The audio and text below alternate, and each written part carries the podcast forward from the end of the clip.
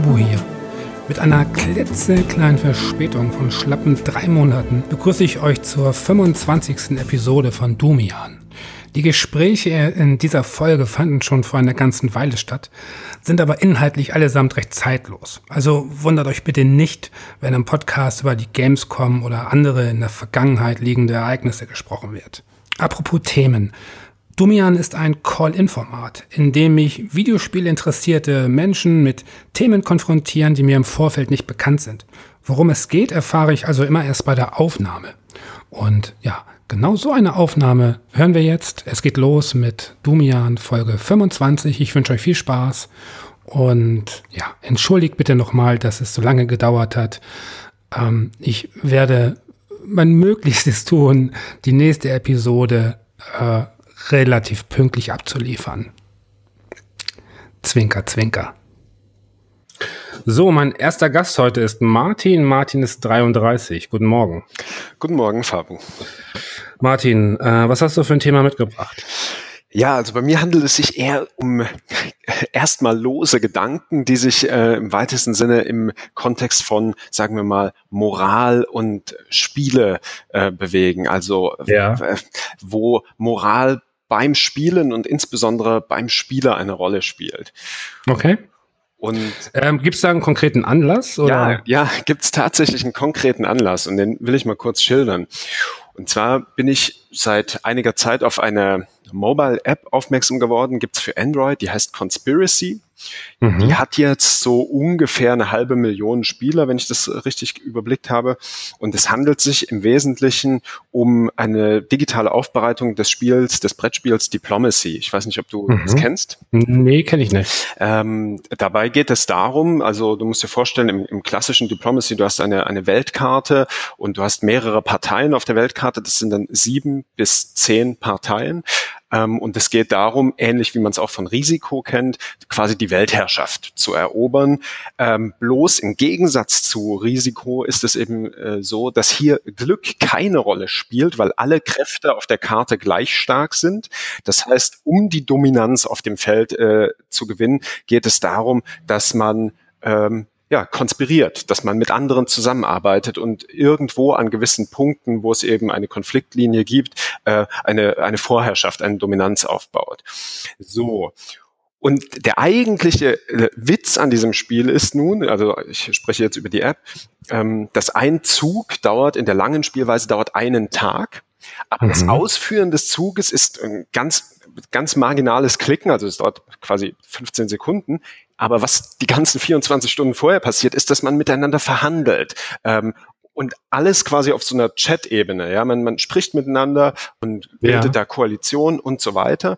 Und, und jetzt kommen wir zur Moral, letztlich kann aber im, im Normalfall nur eine Person gewinnen. Das heißt, alle Koalitionen, die sich bilden, sind ähm, ja ziemlich auf Sand gebaut, weil jeder damit rechnet, okay, von dem anderen in die Pfanne gehauen zu werden. Und ja. dadurch, dass aber alles quasi nur auf verbaler oder sagen wir mal gesch geschriebener Ebene stattfindet, ähm, ist immer die Frage, okay, inwieweit kann ich die nun vertrauen und, in, in, und inwieweit nicht. So. Und dieses Spiel spiele ich jetzt seit einer geraumen Zeit und habe bisher alles gewonnen und bin quasi unter den Top 300, glaube ich, von eben dieser halben Million.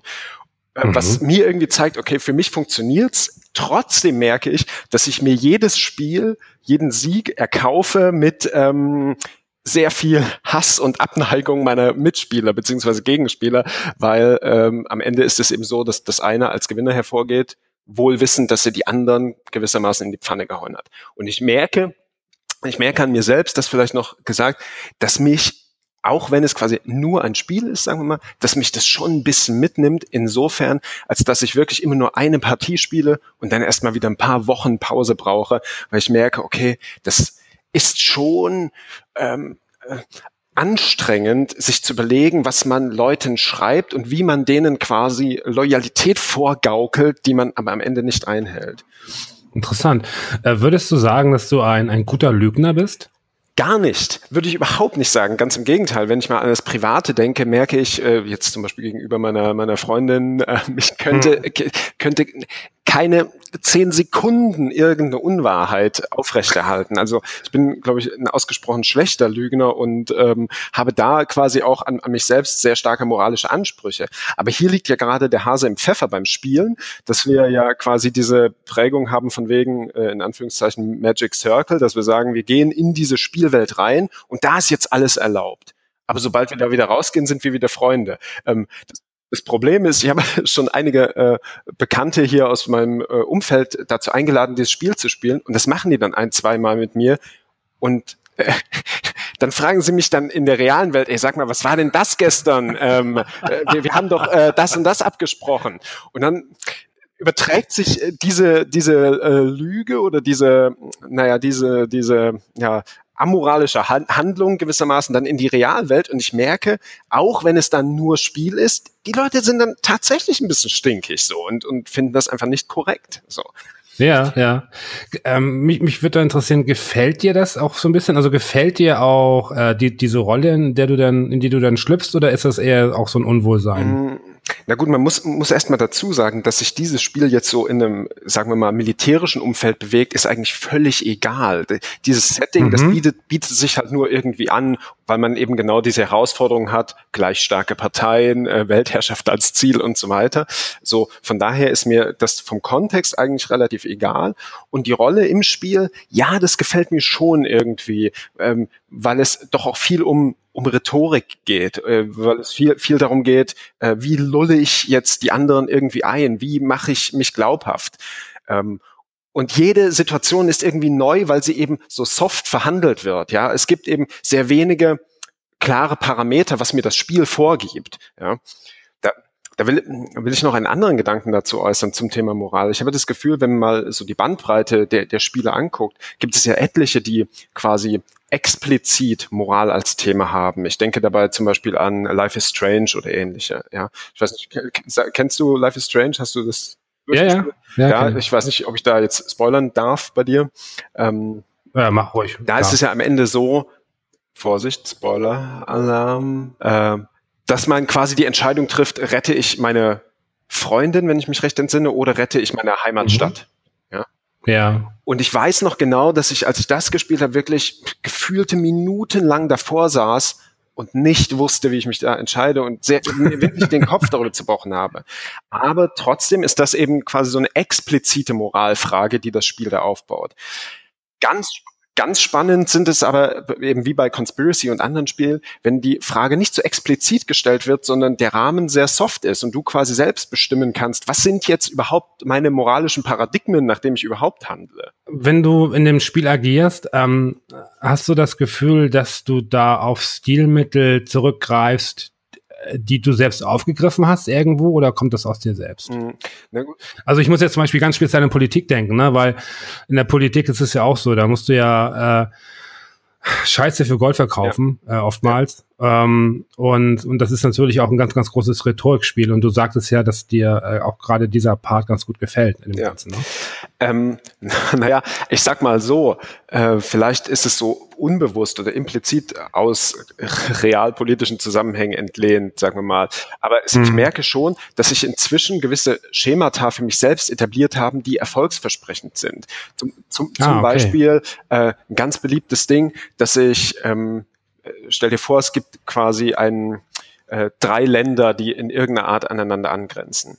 Da sage, sage ich der einen Partei, hey, ich hole mir diese und diese Provinz und du darfst die andere haben. Und genau das Gleiche sage ich dann wiederum der dritten Partei, so dass ich, dass ich im Vorfeld schon davon ausgehen kann, dass ich irgendwie safe bin und die beiden anderen dann aber die Streithähne sind. Dass ich auch, es ist immer günstig, sich mit äh, Leuten zusammenzutun und wenn man merkt, okay, die sind dann auf dem absteigenden Ast, dann die Chance zu nutzen, ihnen irgendwie in den Rücken zu fallen. Und das dann aber auch mitunter Hanebüchen argumentieren und sagen, ja, okay, das tue ich jetzt aber nur, weil äh, du vorher das und das getan hast und so, um irgendwie ähm, ja eine Stichhaltigkeit da aufrechtzuerhalten. Das ist ja oftmals das Schöne an Spielen, äh, dass es ja legitimiert wird, ein Arschloch zu sein. ja. Also es ist ja, es ist ja, es ist ja dieser Rahmen, äh, die alles, was passiert, findet innerhalb des Spieles statt äh, und hat dementsprechend äh, nur ja irreale Konsequenzen, ja. so ja. sage ich mal. Und äh, dadurch ist es natürlich sehr verlockend, auch so ein bisschen äh, Charaktereigenschaften an den Tag zu legen, wie man es halt normalerweise nie tun würde. Das ja. merkt man ja in, in, vielen Spielen. Ich gehe auch nicht auf die Straße und schieße ja, Leute ja. in den Kopf oder äh, fahre über den Bürgersteig, alle Omas über den Haufen, was ich bei, bei GTA gelegentlich mal gemacht habe, womöglich. Ich will es nicht ausschließen. Ja, ich finde es äh, ganz, ganz spannend, dass du, dass du GTA erwähnst, weil äh, wo wir beim Thema Moral sind, da kann ich mich auch erinnern, als ich ganz, ganz früher äh, was war denn das? Ich glaube, San Andreas war das. Da habe ich zum ersten mhm. Mal mhm. äh, GTA gespielt ähm, als Teenager und ich weiß noch genau, dass das Spiel geht ja damit los, dass der Protagonist zurückkommt in seinen alten Hood und äh, eigentlich ein ganz gutes Leben hatte bisher und dann aber konfrontiert ist mit, den, mit der Kriminalität in seinem Hut. Und, klingt jetzt lächerlich, aber ohne dass ich GTA damals gut kannte, bin ich nach dem Intro ein bisschen mit der Attitüde in, ins Spiel gegangen, okay, ich möchte jetzt ganz moralischer Typ sein. Ich möchte hier nur Aufträge durchführen, ähm, die moralisch vertretbar sind. Und schon nach der ersten, zweiten Mission merkst du, okay, das ganze Setup vom Spiel ist natürlich darauf ausgelegt, ja. dass du ja. ein krimineller Gangster bist, der einfach äh, im Laufe des Spiels zu einem verdammten Massenmörder wird. Und das wiederum ist ja auch ganz interessant, weil es uns ja auch irgendwas über, über Spiele zeigt, dass, dass man guckt, okay, welche Rahmen und welche Realitäten bauen die eigentlich auf und, und äh, wo zwingen sie uns da ein moralisches Handeln ab oder, oder lassen es auch überhaupt nicht zu, gewissermaßen? Ich, ich habe ja die Theorie, ähm, dass lediglich ähm, mögliche Konsequenzen uns davon abhalten, unmoralisch zu handeln. Mhm.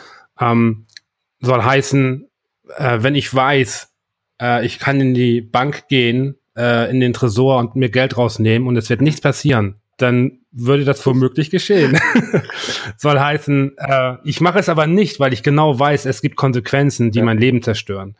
Ähm, und diese Konsequenzen hat man eben nicht im Spiel, deswegen ist es eben so, so reizvoll. Ähm, was ich jetzt so raushöre bei dem Spiel ist, ähm, das klingt ja auch so, ähm, als würde man dadurch so, so in Bezug auf Kommunikation und so auch einiges lernen können, ne?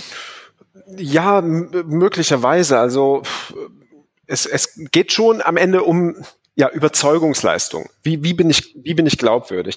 Im, Im Übrigen ist es auch ganz spannend, wie die Leute da kommunizieren beziehungsweise schreiben. Es gibt da ähm, Spieler und Spielerinnen, von denen ich mich auch ganz gerne inspirieren lasse, die äh, beginnen eben mit einem Spiel und sagen, äh, geehrte Westmächte, äh, hochgeschätzte Osmanen, äh, mögen wir, bla bla bla.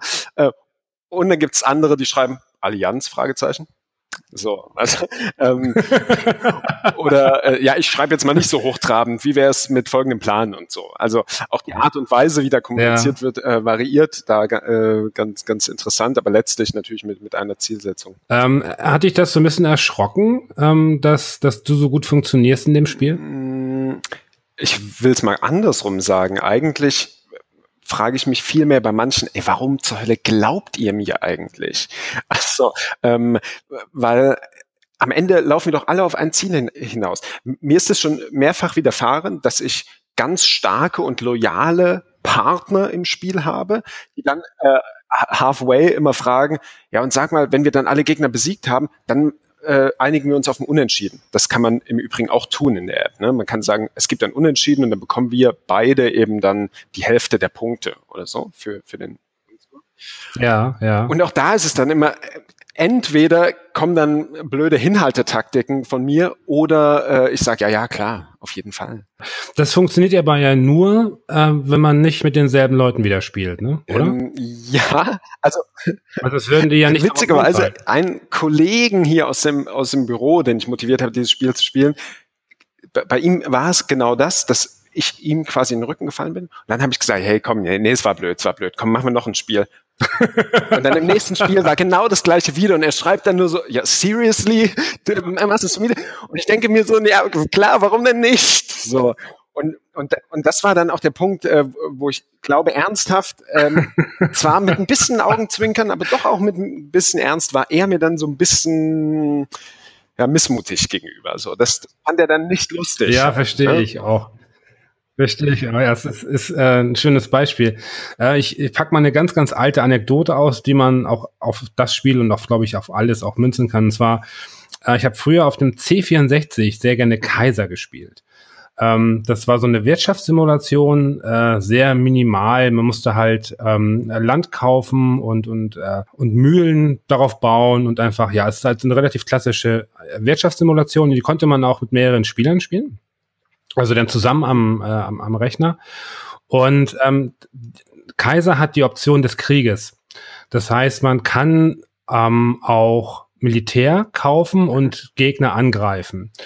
Und das ist aber, das macht ein Spiel auch so ein bisschen kaputt, weil man dann einfach anders spielen muss. Und eigentlich war es immer so, dass man vor dem Spiel gesagt hat, also sich verständigt hat, ähm, gehen, gehen wir auch in den Krieg oder, oder führen wir Frieden? Ähm, um das halt klarzustellen, damit man halt zum Beispiel sagt, wenn man sagt, du, ich führ, wir führen keinen Krieg, dann kaufe ich auch kein Militär, also dann kann ich jetzt einfach für andere Sachen benutzen. Und dann ähm, habe ich mit einem sehr guten Freund das gespielt und wir hatten vorher diesen, diesen Frieden äh, ausgehandelt quasi. Ähm, und dann war ich am Zug, ähm, habe alles verkauft, was ich hatte, ähm, habe Militär gekauft, äh, richtig viel, hm. und habe ihn angegriffen. Hm. Und er hatte ja nichts. So. Und er nur so, ja, du ja. Ficker. So. das Ding ist nur, das war natürlich, in diesem Moment war das ein schönes Spiel für mich, ähm, aber ja. das funktioniert ja nur einmal. Ähm, weil natürlich das nächste Spiel, was wir gemacht haben und dann ich angekündigt habe, ja gut, wollen wir, äh, wir verzichten auf Militär. Die Person hat mir natürlich nie wieder geglaubt. Ähm, und deswegen gerade so ähm, der Gedanke, dass natürlich, wenn man gerade in so einem Spiel, wo es um Verhandlungen geht, äh, was du gerade ein schönes Beispiel nochmal geliefert. Das, äh, wird es nochmal funktionieren, meinst du? Nee. also beziehungsweise beziehungsweise ich bin mir sicher, sollte ich mit ihm nochmal spielen, der glaube ich auch tatsächlich auch die Lust an diesem Spiel richtig verloren hat, glaube ich. Sollte ich mit ihm nochmal spielen, dann wird es eher darauf hinauslaufen, ja, okay, zuerst Martin besiegen und dann können wir hier normal spielen. So. Ähm, deswegen würde ich mich auch ein bisschen dafür vorhüten, wenn ich tatsächlich es darauf anlege, einfach in der Rangliste weiter aufzusteigen. Äh, aber, aber ja. Hast du das Gefühl, dass, ähm, dass das Verhalten, was du in einem Spiel an den Tag legst, ähm, dass das dir manchmal auch im Alltag ganz gut täte? Dazu muss ich kurz nachdenken. Ähm, naja, da sind wir eigentlich bei dem, was du eben sagtest hinsichtlich der Konsequenzen. Was man eben in diesem Spiel oder ähnlichen Spielen einfach tun kann, ist richtig abgebrüht zu sein und äh, auch sehr egoistisch seinen eigenen Stiefel durchzuziehen, ähm, wohlwissend anderen damit moralisch vor den Kopf zu stoßen, möglicherweise. Ähm, und sicherlich ist das in gewissen Kontexten auch zuträglich, ähm, sein eigenes Ding durchzuziehen. Andererseits ist man ja doch äh, sehr auf, auf äh, ein verständiges Miteinander mit seiner Umwelt äh, aus und äh, das hat man eben das, da hat man im Spiel, in diesem Spiel jetzt keine Notwendigkeit dafür, sagen wir mal. Ähm, von daher weiß ich nicht. Äh, also ich, ich, ich glaube schon, dass ich dieses Spiel und das, was darin passiert, sehr, sehr gut von, von meiner äh, realen Umwelt und wie ich da interagiere, trennen kann. Ja, es ist halt, es kann ja verlockend sein. Also man kann sich gewisse Verhaltensweisen einfach nur leisten äh, ja. in gewissen Positionen. Äh, wenn man so, so nach dem Motto so too big to fail, äh, wenn man halt in einer, sich in der Position befindet, äh, in der man eh schon sehr viel Macht ausübt, äh, muss man auch vermutlich weniger Konsequenzen fürchten. Ne? Also, Wobei, wenn man ähm, mal hier aktueller Diskurs so an, an Trump denkt oder ähnliches, da hat man ja auch das Gefühl, okay, ich ziehe einfach ja. mein Ding durch und äh, mich schert es auch nicht, was ich heute sage, was ich morgen sage und so weiter. Ich kann einfach meine äh, Meinung beliebig verändern und, und variieren. So. Interessant äh, wäre es jetzt, auch wenn das natürlich Unsinn ist, äh, wenn es ein Folgespiel gäbe, in dem sich halt die Leute, die in der, äh, in der Rangliste weit oben stehen, quasi ähm, ähm, ja, rechtfertigen müssen. Ja, also man hat ja, also, das habe ich noch nicht ganz gecheckt. Es gab jetzt ein neues Update, möglicherweise ist das bei diesem neuen Update so, aber Bisher habe ich das Gefühl, dass die Partien einigermaßen randomisiert zusammengesetzt werden. Natürlich hätte es auch einen Sinn, dass man sagt, man guckt, wer wo in der Rangliste steht und, und baut äh, auf Basis dessen ein, ein Spiel auf.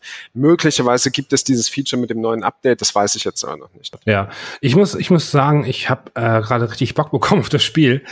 Ähm, also ich feiere das Spiel mega ab, mal ab, unabhängig äh, davon, dass wir jetzt quasi über äh, die Gefühle beim Spielen und sowas gesprochen haben. Ich halte es einfach für ein sehr simples und gerade deshalb wirklich gutes Spiel. Äh, klingt super spannend. Ähm, ich würde einfach mal vorschlagen, wir sollten auch mal eine Partie gegeneinander spielen. Ja, wobei jetzt weißt du natürlich, äh, was ich hier für, für ein kleiner Hinterlistiger bin. Aber ja. Naja, das, ja, ich, das kannst du aber auch interessant machen. Also, hm, wir, wir äh, können im Nachgang, machst du einfach einen Account und wir suchen gegenseitig unsere Namen und dann kann man äh, gemeinsam ein Spiel machen. Finde ich, finde ich super spannend. Ich gucke auf jeden Fall mal rein, ich schaue es mir an und äh, vielleicht können wir mal ein Match oder zwei Sehr gerne. spielen. Äh, ich finde das super spannend. Tatsächlich, die, die Moralfrage ist jetzt ein bisschen, äh, ein bisschen untergegangen im Ganzen, aber wie ich schon sagte, ich, für mich ist, sind Spiele kein, kein moralfreier Raum, aber dadurch, dass man eben keine, keine, keine echten, ernsthaften Konsequenzen zu erwarten hat, es ist für mich immer ein Spielplatz, äh, den man auch nutzen kann, um einfach Triebe auszuleben, die einfach die Realität nicht erlauben. Also ich finde das vollkommen ja. okay. Oder hast du ernsthafte Probleme damit? Nein, eigentlich nicht. Doch trotzdem ist die, wie, wie ich äh, schon sagte, trotzdem ist diese, dieser Aspekt von wegen, ich, ich lüge, ich ähm, verfolge längerfristig einen Plan, was ja auch nochmal äh, die ernsthafte Lüge so ein bisschen von, sagen wir mal, Notlüge unterscheidet, dass ich sage, okay, ich arbeite hier auf was hin und das äh, tue ich mit einer Strategie. Ähm, und am Ende heim sich mir vielleicht noch dann so ein paar miese Worte oder möglicherweise so auch Beleidigungen von meinen Mitspielern ein. Das trotz dass es eben in dieser Spielwelt stattfindet, ist schon etwas, was jetzt nicht ganz an mir abperlt, wo ich eben sage, okay, da brauche ich jetzt erstmal wieder ein, zwei Wochen Pause, bevor ich eine nächste Partie spiele. Martin, du hinterher wiederholen. ähm, ich danke dir für das Thema und auch für den, für den, für den Tipp tatsächlich. Ich empfinde das auch echt als Spieltipp, weil ich fühle mich sehr, sehr angesprochen jetzt äh, von dem Titel. Vielen Dank für das Thema und dir noch einen schönen Tag. Danke dir und alles Gute. Ciao. Bis dann. Mein nächster Gast heißt Thomas und ist 24. Hi. Hallo Fabu, grüß dich. Thomas, worüber sprechen wir? Ähm, ich habe mir heute ein Thema ausgesucht, was ich, ähm, was vielleicht m, vor kurzem noch mal Aktualität ein bisschen oder einen aktuellen Aufhänger für mich hatte. Und zwar ähm, geht es in dem oder der Aufhänger war in dem Fall ähm, das äh, große Update bei No Man's Sky. Und zwar also oder das Spiel No Man's Sky, dass ich das noch mal äh, äh, mir zu Gemüte geführt habe. Und zwar, ähm, das No Man's Sky steht für mich so ganz exemplarisch. Es ist, ist vielleicht, ähm, kommt jetzt ein bisschen äh, ungewöhnlich her, aber steht, ist für mich das perfekte Second Screen Game. Also ein Spiel, das ähm, in gewisser Maße repetitiv ist. Also man muss viel, sag ich mal, ähm, man muss nicht viel den Kopf einschalten, man muss halt viel so grinden oder Sachen abbauen. Und es ist ein Spiel, das nicht besonders fordert, aber und auch nicht besonders viel Aufmerksamkeit fordert, das aber trotzdem sehr viel Spaß dabei macht. Ähm, bist du so jemand, der zum Beispiel äh, beim Spielen Podcasts hört oder so? Ja, also ähm, nicht nur Podcasts, sondern ähm, ich nutze halt so, so Spiele sehr gerne dafür, um meinetwegen ähm, so anderen Hobbys teilweise noch parallel nachzugehen. Sprich, Podcasts hören oder jetzt äh, Rocket Beans Sachen schauen oder so. Das sind halt, also so, sag ich mal, so seichtere Formen der Unterhaltung, die halt ähm, sich dazu anbieten, dass man nebenbei noch was macht. Weißt du, so dass man, dass man sich nicht komplett darauf konzentrieren muss. Und und ähm, weil sonst, ich meine, du kennst das Problem sicher, viele Hobbys, wenig Zeit und man muss es, ähm, sag ich mal, gut, gut planen, um alles noch, allem irgendwie gerecht zu werden, weißt du? Wenn ich sowas höre, dann denke ich ganz spontan, ähm, wenn du dich, also wenn du ein Spiel spielst und nebenher etwas anderes machst, also sprich zwei, zwei Tätigkeiten zur, ja. zur, zur selben Zeit, ähm, hättest du weniger Spaß, wenn du dich nur auf eine Sache konzentrieren würdest? Ähm es kommt ganz drauf an, was es ist. Also es kommt auf, sowohl auf das Spiel an, als auch auf das, was ich nebenbei schaue. Also es ist halt so, ähm, ähm, ich versuche jetzt gerade ein Beispiel zu finden. Ähm, wenn ich, also Game 2 wäre zum Beispiel, es betrifft dich ja auch ein bisschen, wäre jetzt zum Beispiel eine Sendung, die ich mir auch komplett ankauen könnte, ohne dass es mir jetzt langweilig nebenbei würde oder dass ich das Gefühl habe, oh, ich muss noch was nebenbei tun. Aber wenn jetzt zum Beispiel, ähm, äh, keine Ahnung, ich gucke irgendeine Sitcom oder so, also jetzt irgendwas ähm, eher Seichtes, was vielleicht, wo du jetzt keiner großen Story folgen musst, wo es einfach nur so ein bisschen ähm, ja um Nebenbei-Beschallung geht oder halt so seichte Unterhaltung. Da kann ich mir oder da ist es für mich, also das kann ich auch alleine gucken, aber es ist nicht so, dass es jetzt die Serie für mich weniger ähm, unterhalten macht, wenn ich nicht nebenbei, also wenn ich nebenbei noch was mache, weißt du? Ähm, ist das so, wenn du, wenn du nebenher spielst, hat das auch so ein bisschen so ein so ein Abarbeiten-Charakter. Also du hast das Gefühl, du musst das Spiel, du musst da was machen, du musst es beenden und du kannst es halt gut nebenher machen, aber wenn du es nicht machst, irgendwie dann bleibt auch was liegen. Äh, ich sag mal so, dieses Abarbeiten trifft es schon ganz gut, insofern, als dass du manchmal so Spiele hast, wo du halt so halt so Nebenmissionen machen musst, meinetwegen, die sich halt auch eher wie Arbeit anfühlen. Ähm, die aber, wenn du jetzt meinetwegen, die du halt aber trotzdem nebenbei so machen kannst. Also weißt du, zum Beispiel das Spiel hat, ähm, meine, meinetwegen No Man's Sky, äh, jetzt ganz speziell, hat zum Beispiel, ähm, es ist immer dann cool, wenn du meinetwegen irgendwas, eine neue Technologie freischaltest. Also, und also wenn du zum Beispiel dir, äh, du willst ein neues Raumschiff haben mit neuer Technologie und so. Und das macht richtig Spaß, damit diesem Raumschiff was zu machen. Aber um dieses Raumschiff zu bekommen, musst du halt über den Planeten laufen und repetitiv ja, genau. irgendwas scannen und auf irgendein Gestein einschießen. Und das, das ist halt alleine nicht besonders unterhaltend. Aber wenn du das Gefühl hast, du kannst es ein bisschen aufpeppen, weil du halt nebenbei noch irgendwas, weiß nicht, einen spannenden Podcast hörst oder so, dann fühlt es sich einfach weniger wie Arbeit an und du kommst damit dann erträglicher, sag ich mal, zu den wirklich spaßigen Erlebnissen ja. in so einem Spiel. Ja, weißt du? ja man kennt es ja auch von, von anderen Handlungen. Also ich zum Beispiel hatte äh, oftmals ähm, das war wirklich so, so, so immer wiederkehrend über Jahre. Immer, wenn ich mit meiner Mutter telefoniert habe, habe ich abgewaschen. Ähm, ja, genau, und, genau, das kenne ich absolut. und da konnte man irgendwie zwei Sachen äh, ähm, kombinieren, die für sich allein, ähm, meine Mutter wird es mir verzeihen, ähm, ja, vielleicht nicht so angenehm oder auch ein bisschen langweilig oder so sind, ja. Und dann verbindet man ja. das beides und dann ist es aber auch cool. Also dann hat man auch das Gefühl, man hat was geschafft und ja, kann das abhaken, ohne dass es unangenehm war. auf, auf, jeden Fall. Und ich meine, das ist auch so, ich kann mir zum Beispiel kaum mehr vorstellen, dass ich meine Wohnung putze und dabei nicht noch Musik oder irgendwas in den Ohren habe. Das ist dann für mich so, es ist so ein bisschen verschwendete Zeit, einfach weil man, man, man muss ja beim Putzen nicht viel nachdenken und man könnte sich halt noch ein bisschen besseren Input quasi dafür dann suchen halt, ne? Genau, genau. Ähm, ähm, aber ist das, äh, wenn man das runterbricht, ist das nicht eigentlich dann ein schlechtes Spiel? Objektiv vermutlich ja. Also objektiv sind das Sachen, die man auf jeden Fall kritisieren kann und die ich auch auf jeden Fall kritisieren würde.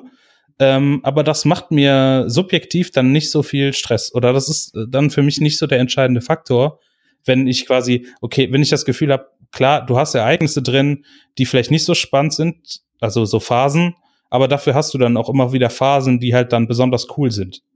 Und auf die, die musst du dir dann halt erarbeiten. Ich meine, ähm, ich glaube, ich habe in irgendeinem Podcast mal gehört, dass du selber auch lange WoW gespielt hast. Ich meine, dann, dann kennst du das ja vermutlich auch, äh, so dieses Gefühl, dass man manchmal sehr lang auch sehr stumpfsinnige Sachen machen muss, um, äh, um halt dann irgendwie was, einen größeren Erfolg oder irgendein großes Achievement zu erreichen, ne?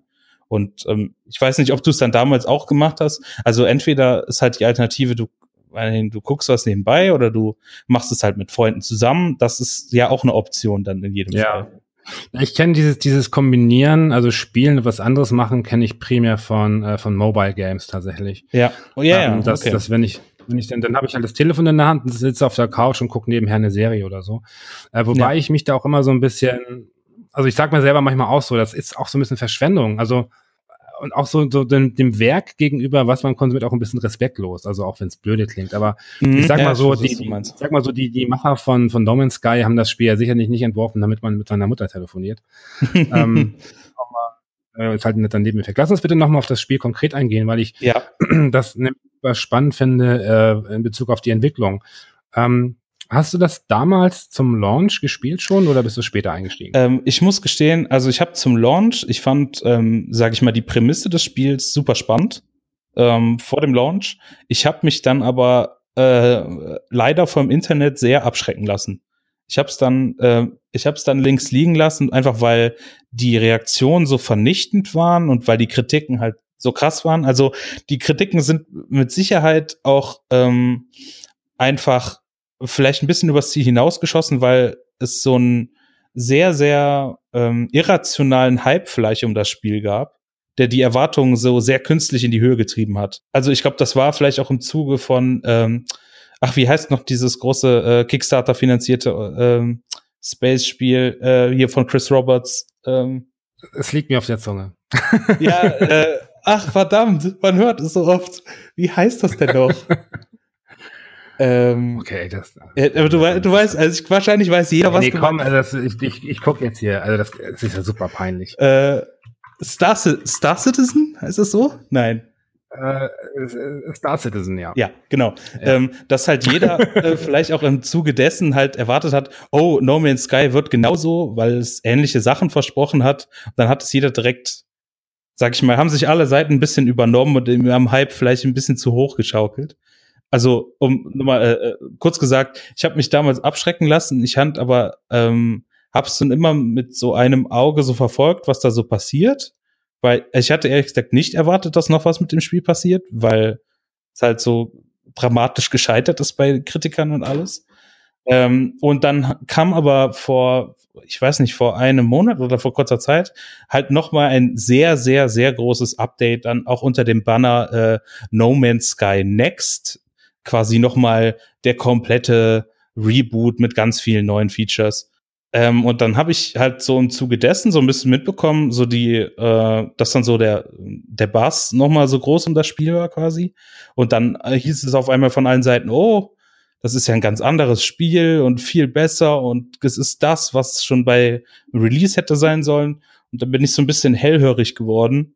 Und dann habe ich es mir einfach irgendwie kurz entschlossen, habe mich einen Kumpel angeschrieben, ey, ich habe mir das Spiel übrigens gekauft, kauft ihr das doch auch mal. Und dann habe ich es mir auch gekauft, ich weiß nicht, vor einer Woche oder so. Und dann auch wirklich viel mit einem Freund auch zusammengespielt letztendlich. Und ja, sehr schön. Ja. Ja, es ist ja eigentlich, ich weiß nicht, wenn ich so zurückdenke, ich kann mich nicht daran erinnern, dass ein Hype einem Spiel wirklich gut getan hat. Nee, wahrscheinlich nicht. Ähm, also es gibt natürlich so, ähm, ich weiß nicht, ich sag mal so, so, so hauseigene Produktionen äh, von Nintendo, also wenn jetzt irgendwie neues Zelda kommt oder so, ähm, die haben halt irgendwie so ein, eine, eine Qualität meistens, nicht immer, aber äh, auf die man sich verlassen ja. kann. Das heißt, dann weiß man, es kommt neues Zelda und das ist sehr, sehr geil. Ähm, aber in der Regel ist es ja so, wenn ein Spiel gehypt wird, ähm, wenn ich die letzten zehn Jahre zurückdenke, es war eigentlich immer äh, enttäuschend, weil nie das äh, eingehalten wurde, was man sich über Jahre ja. im Kopf aufgebaut hat. Ähm, ja. kam natürlich bei No Man's Sky hinzu, dass einfach im Vorfeld Ankündigungen gemacht ja, worden stimmt. sind. Äh, die nicht eingehalten wurden und da sind die Gamer ja sehr, sehr eigen. Also ähm, das fängt ja schon damit an, das kennt man ja von anderen Spielen, ähm, wenn im Trailer die Grafik ein Tick besser war, äh, als im ja, finalen Release, äh, dann wird erstmal richtig rumgepöbelt, so, oh, das ist die Grafik ist schlechter und wie kann das angehen und so.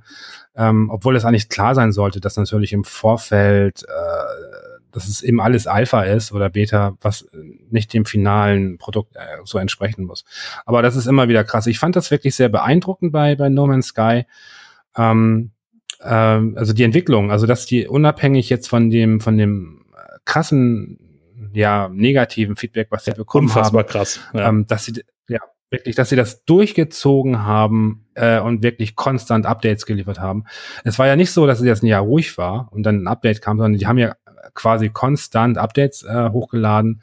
Ähm, und, äh, und jetzt eben mit dem letzten, mit dem Next Update kam eben jetzt eben noch die, die äh, Multiplayer-Komponente genau. unter anderem dazu. Ähm, und das ist schon faszinierend, weil man hätte eigentlich gedacht, äh, dass, dass man als Entwickler auch sagt, ja, dann ja. fickt euch doch. Äh, dann, dann ja halt den Scheiß, jetzt machen wir uns das nächste Spiel, sondern nee, die haben einfach super professionell das durchgezogen, was ich echt dem Studio es, echt, Sie äh, haben es halt wirklich versucht zu retten. Ich meine, die haben Morddrohungen bekommen, die haben, glaube ich, es ja. war zeitlang das am schlechtesten bewertetste Spiel bei Steam überhaupt. Also einfach, und es ist halt auch, und, das, und das ist es de facto auch damals schon nicht gewesen, obwohl es, es nein, war vielleicht nicht so nein, gut wie erwartet, nicht. aber es war einfach nicht das schlechteste Spiel aller Zeiten. Und äh, es ist halt, es ist dann auch so eine Meme einfach geworden, irgendwie das dann zu hassen oder es stand dann auf einmal symbolhafte für äh, alles Schlechte, was Spieleentwickler versprechen und dann nicht halten und irgendwie ist dann, hat dann so Symbolcharakter halt irgendwie erhalten. Ne? Ich finde das immer ganz generell sehr, sehr schwierig, wenn eine Haltung äh, der, der, der potenziellen Käuferschaft an den Tag gelegt wird, die halt sagt, ich habe Anspruch auf, auf etwas. Ja. Ne? Also nach dem Motto, ähm, der, der hat vor drei Jahren mal gesagt, äh, das ist rot, aber das ist blau, das ist dieser Ficker, äh, den, den, den, den ja. zusammen, wenn ich ihn sehe.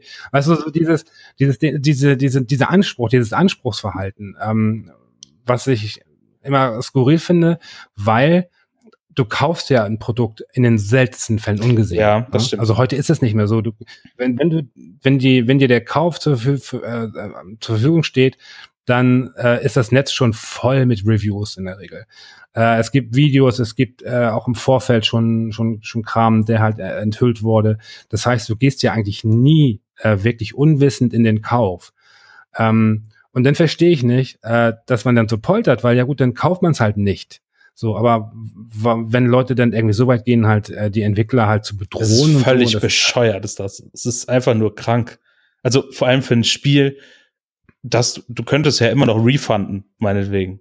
Ne? Und also ich finde, ähm, was eine Sache, die man vielleicht bemerken muss bei so, bei gerade jetzt bei so Reviews und so, ähm, die Reviews ähm, können ja selten so die Langzeitspieldauer schon bewerten. Und das ist natürlich ein Problem, weil ähm, gerade bei so einem Spiel wie No Man's Sky ist halt darauf aus, also wenn du ein Review machst und vielleicht nur 15 Stunden gespielt hast, dann ähm, kannst du damit aber vielleicht komplett verfehlen, äh, dass das Spiel vielleicht darauf ausgelegt ist, dir eigentlich über 50 Stunden Spaß zu bieten. Und dass man halt dieses, dieses starke Gefühl, oh, das ist jetzt aber alles sehr, sehr ähm, fade, sehr, sehr repetitiv, das, das stellt sich dann ja manchmal erst später ein.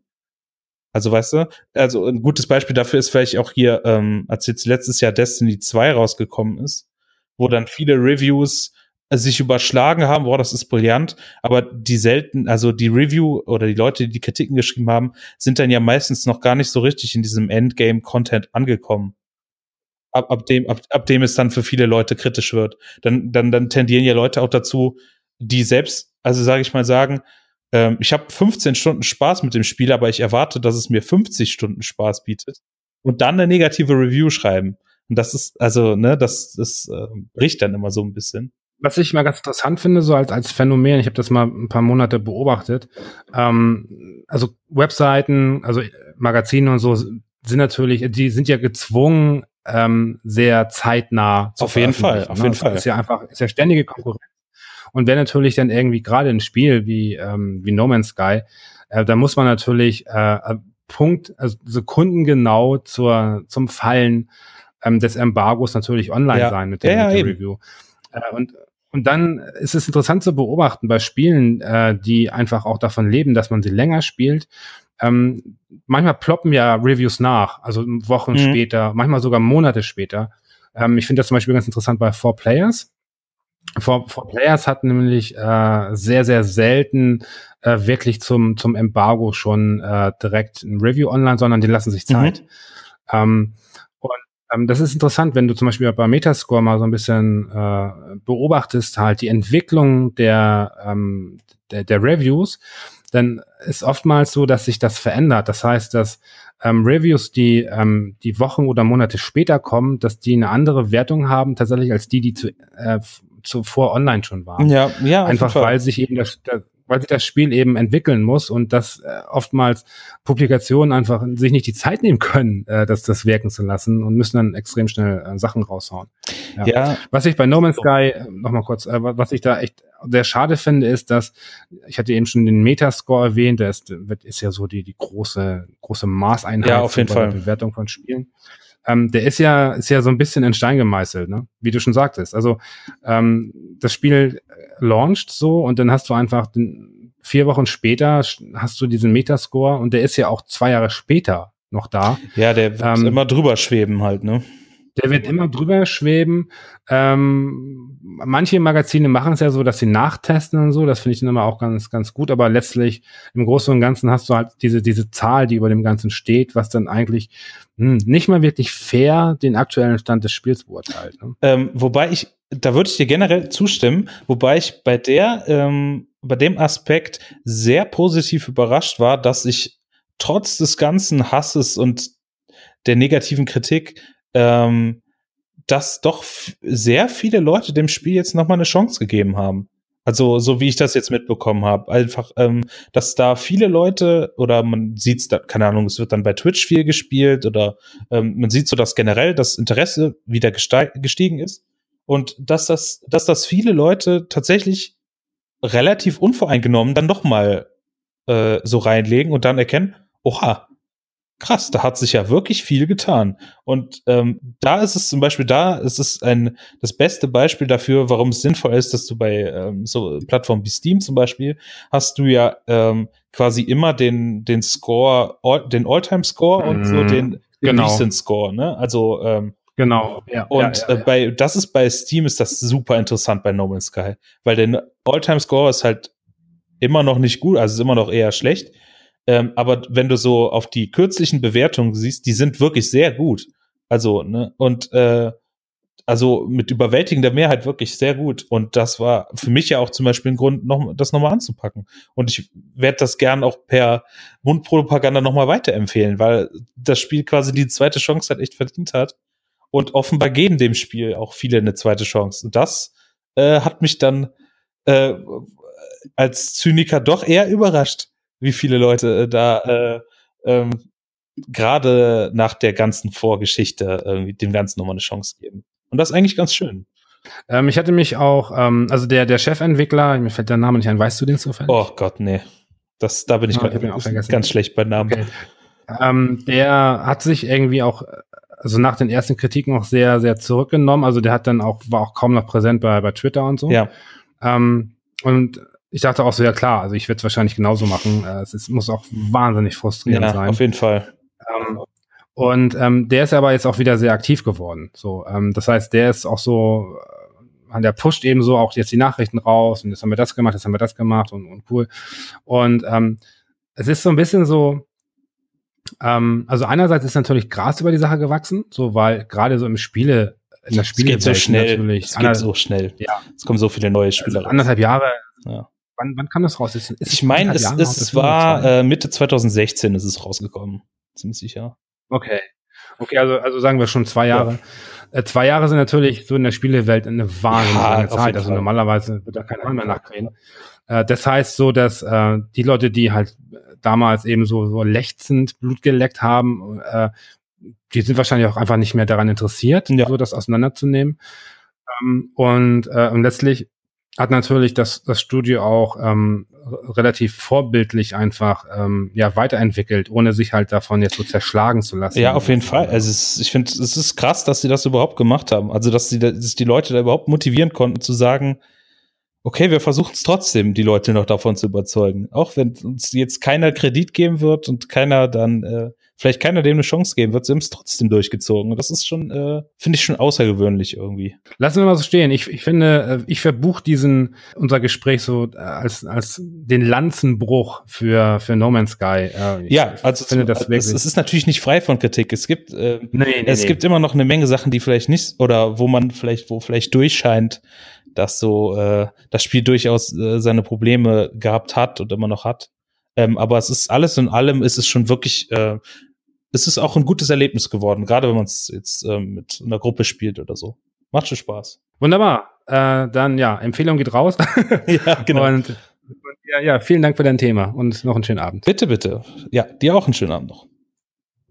So, mein nächster Gast ist Juli. Juli ist 35. Hi. Hi.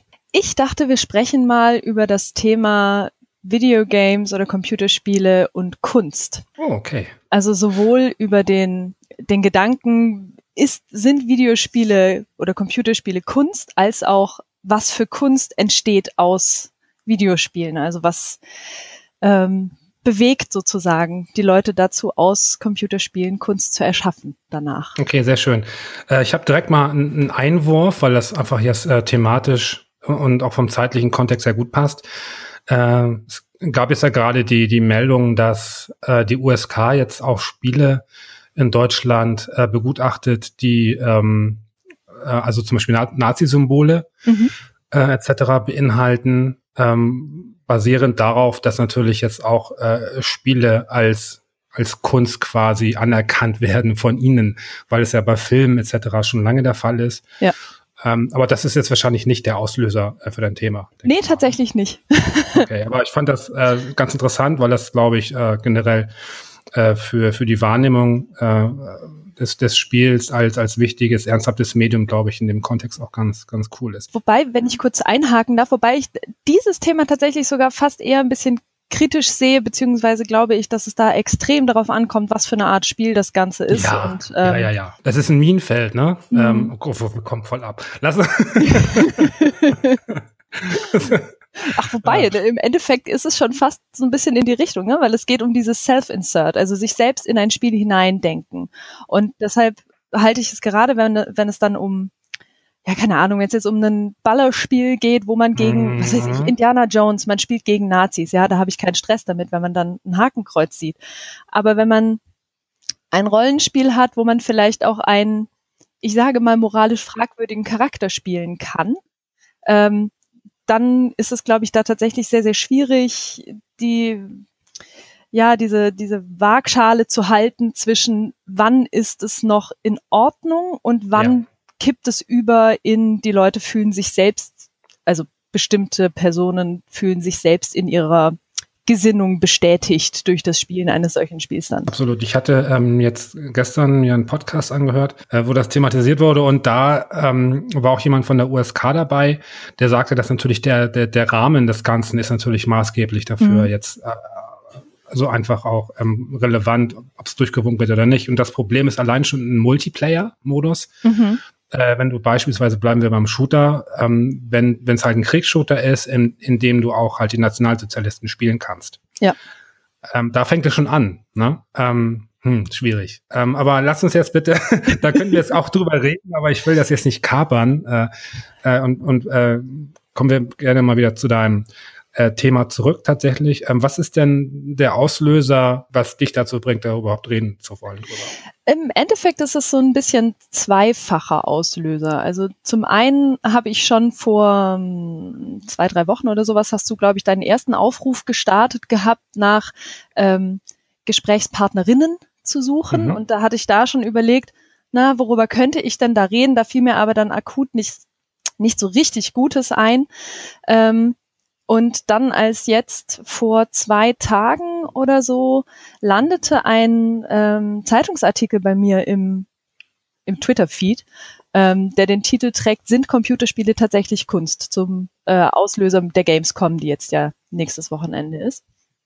Der sehr, sehr, sehr, sehr gut war. Der ist bei ähm, rp-online.de. Da ist mhm. der zu finden. Ähm, und der genau diese Debatte so ein bisschen auffügt, ist, ist, sind Computerspiele Kunst? Viele argumentieren dagegen und ähm, der geht sehr gut auf dieses Thema ein. Ähm, ein dass der Kunstbegriff an sich ein sich verändernder ist, dass man also nicht einen festen Kunstbegriff hat. Man muss ja auch schon alleine nur 100 Jahre zurückgehen. Impressionisten, Monet kennt man ja, großer, berühmter Maler der war damals nicht als Künstler anerkannt. Das fanden die Leute scheiße, was der gemacht hat. der war absolut geächtet, der hat kein Geld gemacht im Lauf seines Lebens. Ähm, mhm. das fanden, das damals war alles noch auf Realismus ausgelegt sozusagen. Und dieses schnelle, individuelle, was die Impressionisten damals eingebracht haben, war überhaupt nicht in, innerhalb des Kunstbegriffes der Menschen damals da. Und ja. ein ähnliches Phänomen hat man eben heutzutage mit Computerspielen. Ich sage nur, das Internet ist für uns alle Neuland, ähm, wo man halt auch merkt, wie sich da ein Generationenbegriff so ein bisschen ähm, ja verschiebt ne? und, und, eine, mhm. und eine Wahrnehmung sich einfach auch ändert nicht, dass Menschen in Angela Merkels Alter nicht vielleicht auch Computerspiele gut finden können, aber ich glaube, in unserer Generation und der etwas jüngeren Generation ähm, sind, ist das äh, nochmal ganz anders ein prägender Teil des Lebens für bestimmt nicht alle, aber viele. Ich möchte einmal kurz reingrätschen. Ja. Ähm, ist das nicht, ist nicht eigentlich da die, die Formulierung schon der eigentliche Fehler? Weil zu sagen, äh, sind Spiele Kunst, kann man natürlich nicht beantworten, aber was man durchaus beantworten kann, auf jeden Fall aus meiner Warte, ist, äh, können Spiele Kunst sein? Ja. So wie nicht jedes Bild, ich, ich würde niemals jedes Bild, jedes Werk als Kunst bezeichnen. Ja? Richtig. Ähm, Und auch nicht aber durchaus Buch. gibt es ja. nee, genau. Ja. Genau. Ähm, das ist, das ist so, deswegen ist natürlich die Fragestellung in dem Sinne schon so ein bisschen, es ist ja nicht schwarz oder weiß, ne? Genau, aber es war eben ganz lange so, dass tatsächlich Computerspiele per se aus diesem Kunstbegriff ausgeschlossen waren. Mhm, das stimmt. Und das hat sich eben halt sehr geändert. Warum hat sich das geändert? Ähm, ich glaube zum einen, weil vielleicht auch die Generation der Kritiker sich etwas verjüngt hat, könnte ich mir vorstellen.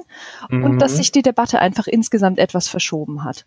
Und ich denke auch, dass gerade innerhalb der letzten, hm, ich sag mal, 50 Jahre ungefähr einfach so viel Neues durch verschieden, aus verschiedenen Gründen. Zum einen klar Globalisierung, technischer Fortschritt hier und dort und man bekommt einfach natürlich auch mehr mit von Dingen, die man bis zu diesem Zeitpunkt noch nicht so mitbekommen hat aus anderen Ecken der Welt und ähm, dass man dort einfach, dass sich insgesamt das Verständnis von Kunst etwas geändert Mhm. hat. Die Beatles galten am Anfang ihres Werkes auch noch nicht als Künstler, waren sogar, wurden sie als Antikünstler bezeichnet, richtig gehend. Kannst du mit deinen Worten sagen, was etwas sein muss, damit du es als Kunst erkennst oder anerkennst, unabhängig vom Medium? Puh, das finde ich ganz schwierig. Ich würde aber, wenn ich es auf das Niedrigste runterbrechen wollen würde, ähm, es muss eine emotionale Reaktion in mir hervorrufen. Es muss Ja, aber das macht doch auch ein, ein Schokoladeneis, oder nicht? eine emotionale Reaktion auf einer hm, mehr persönlichen Ebene. Natürlich ist äh, ein Stück Schokolade erweckt Glücksgefühle, weil bestimmte Hormone ausgeschüttet werden, aber Mhm. ein ähm, etwas, das Kunst ist, bringt mich im Optimalfall in irgendeiner Weise dazu da, äh, dazu, darüber nachzudenken. Ja. Sei es, dass es erstmal eine negative Reaktion hervorruft. Kann auch sein. Mhm. Also es gibt Ja, auf ja. jeden Fall, äh, es gibt Performance-Künstler zum Beispiel, da sitze ich davor und denk, ja, äh, warum muss das jetzt sein? Warum muss die Person jetzt nackt auf der Bühne sitzen und ein Glas Honig in sich reinstopfen? So, was bringt mir das jetzt als Zuschauer? Aber ähm, genau da setzt zum Beispiel eben gerade das Thema Performance-Kunst auch an, dass es sagt, worum es geht, ist weniger das, was auf der Bühne passiert, sondern das, was es in den Leuten auslöst, die im Zuschauerraum sitzen. Wobei, ähm, ich, ich glaube, mh, muss man nicht auch sagen, also selbst wenn es in mir nichts auslöst, muss ich doch akzeptieren, dass es bei anderen der Fall ist. Und äh, das ist ja auch schon ein Merkmal, oder nicht? Aber gibt es wirklich etwas, was in dir gar nichts auslöst? Was dich komplett Ja. kalt lässt? Das ist doch eher selten, Ja. oder? Ich habe ich hab eine, eine kurze Anekdote ähm, aus einer anderen Kunstrichtung, aber ähm, eine, eine gute Freundin von mir hat in ihrer Wohnung eine, eine, eine Kunstausstellung gemacht, also bevor sie ausgezogen ist. Mhm. Und dort ähm, wurden Künstler ausgestellt, ähm, die die Mutter meiner Freundin als Galeristin betreut. Mhm. Und da war eine Sache dabei. Also es waren halt, es waren halt Bilder zum, zum Großteil, ähm, ähm, also Zeichnungen etc. Und auch Objektkunst. Und da war ein kleines Teil, das aus mehreren Einzelteilen bestand. Das hatte die Größe von einer, von einer Walnuss. Ähm, und das steckte mit einer Stecknadel in der Wand.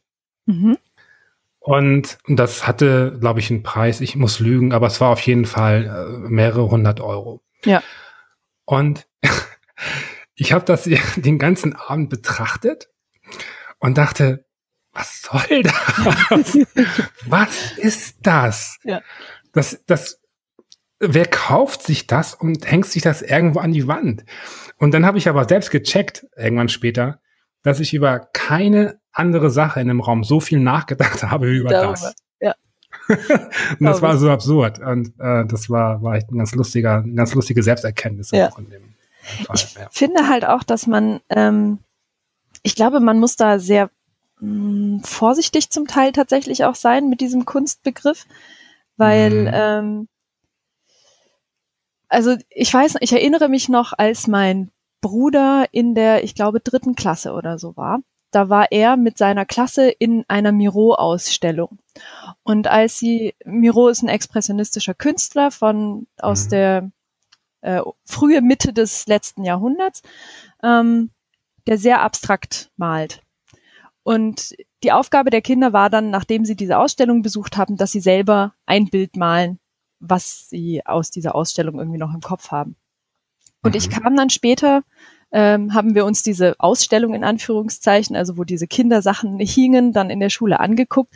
Und ich dachte, ganz ehrlich, zum Teil könnte man das austauschen. Das ja. ist kein großer Unterschied.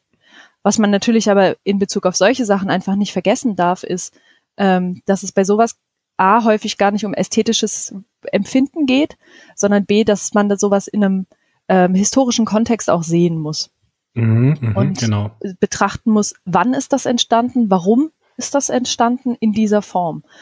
Ähm, und klar ist es bei manchen Sachen auch tatsächlich so, dass man argumentieren könnte, alles das mit dem äh, mit der Intention Kunst zu erschaffen, erschaffen wird, ist Kunst. Hm. Dahingehend, dass es eine ein Selbst eine Selbstdarstellung, ein mhm. Ausdrücken eines einer bestimmten Idee, eines bestimmten Gefühls, was auch immer durch etwas Gestalterisches ist. Und ähm, da kommen wir dann zum Beispiel auf das Thema Fanart. Ne? Also sowohl äh, Bilder, die entstehen, was, was man, glaube mhm. ich, so als jemand, der nicht auch nicht in einem bestimmten Fandom mit drin ist, ähm, durchaus mitkriegen kann, dass da irgendwie sehr krass gute Sachen bei entstehen. Mhm. Aber auch, ähm, ich weiß nicht, ob dir AO3 was sagt, Archive of Our Own. Für diejenigen, die es nicht kennen, das ist ein ähm, Literaturarchiv für Fanfiction ähm, aus allen möglichen Bereichen, Computerspielen, Serien, Filmen, sonst was, wo die Leute ihre selbstgeschriebenen Geschichten eben veröffentlichen.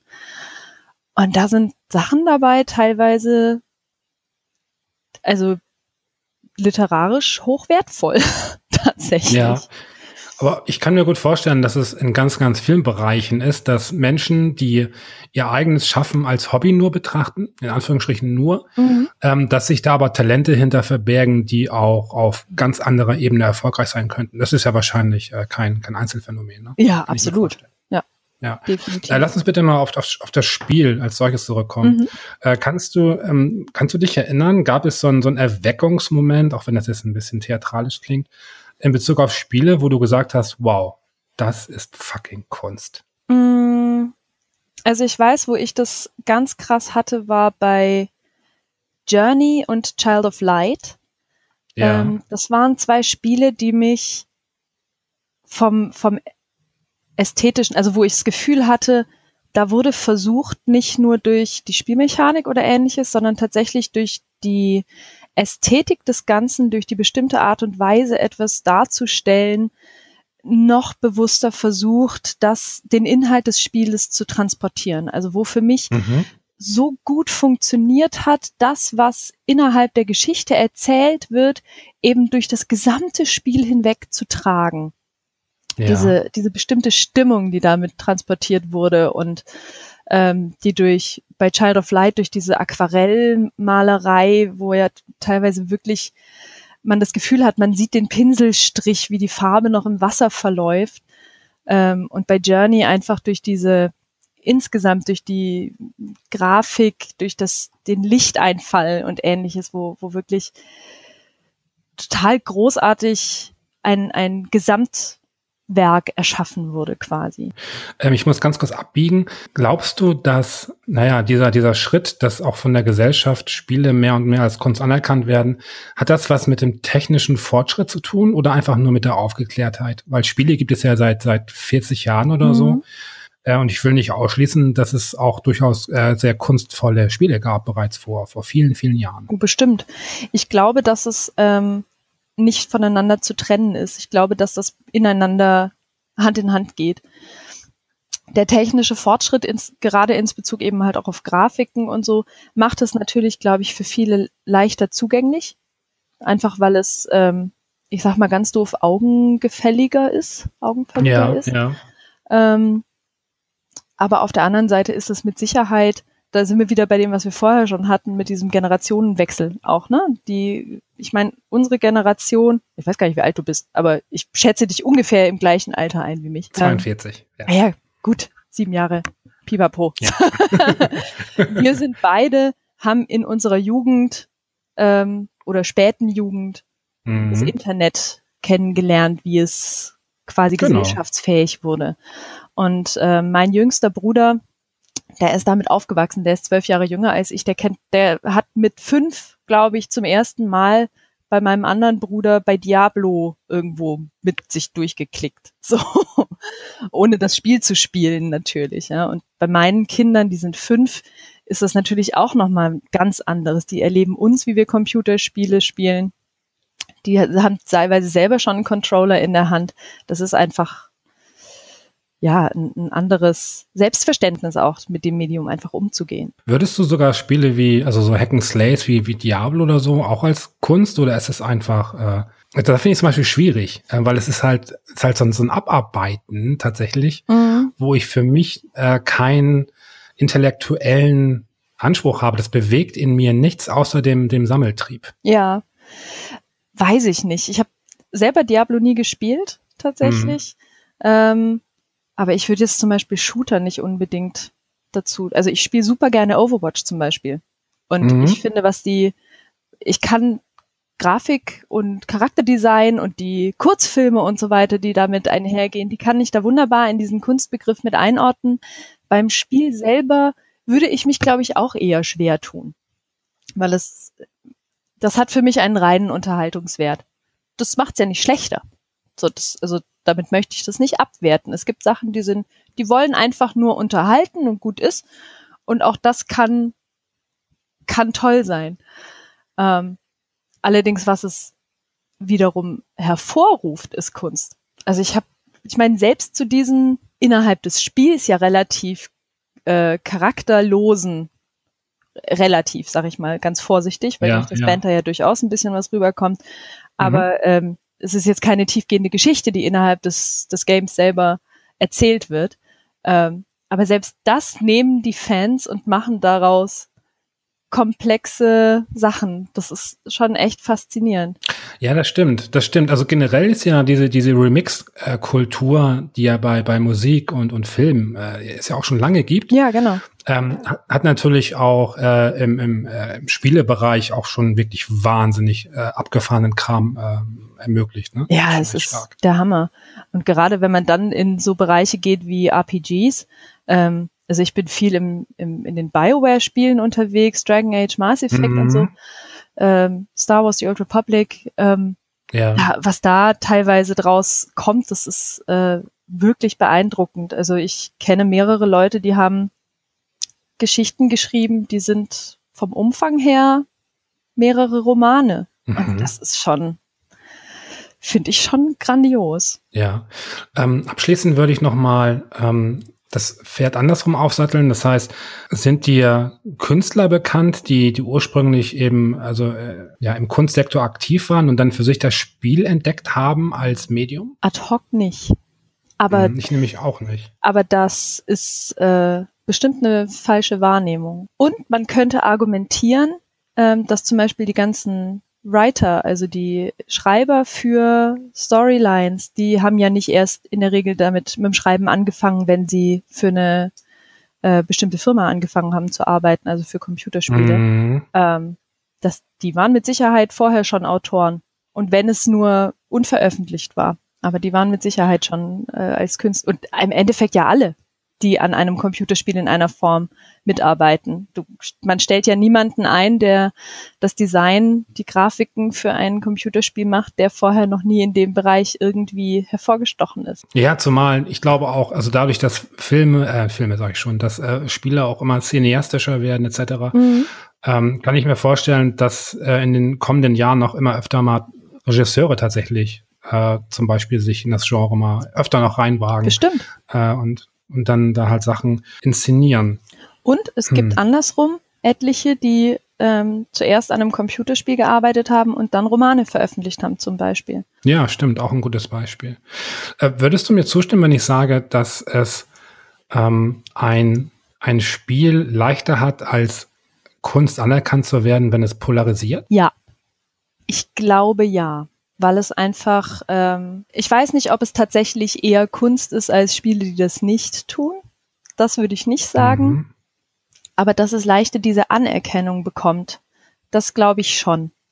Weil es dadurch ja auch ähm, mehr Diskussionsbedarf einfach gibt darüber. Und ich glaube, dass dieser, dieser Gesprächsbedarf, der dann herrscht, weckt, glaube ich, auch einfach Aufmerksamkeiten noch anderer Art. Und vielleicht noch ein ja. anderes Analysieren des Ganzen, als wenn etwas, das halt relativ, ich sag mal, gefällig ist. Die wirklich letzte Frage. ähm, mir fallen immer neue Sachen ein. Ist gut. Ich ähm, habe noch Zeit.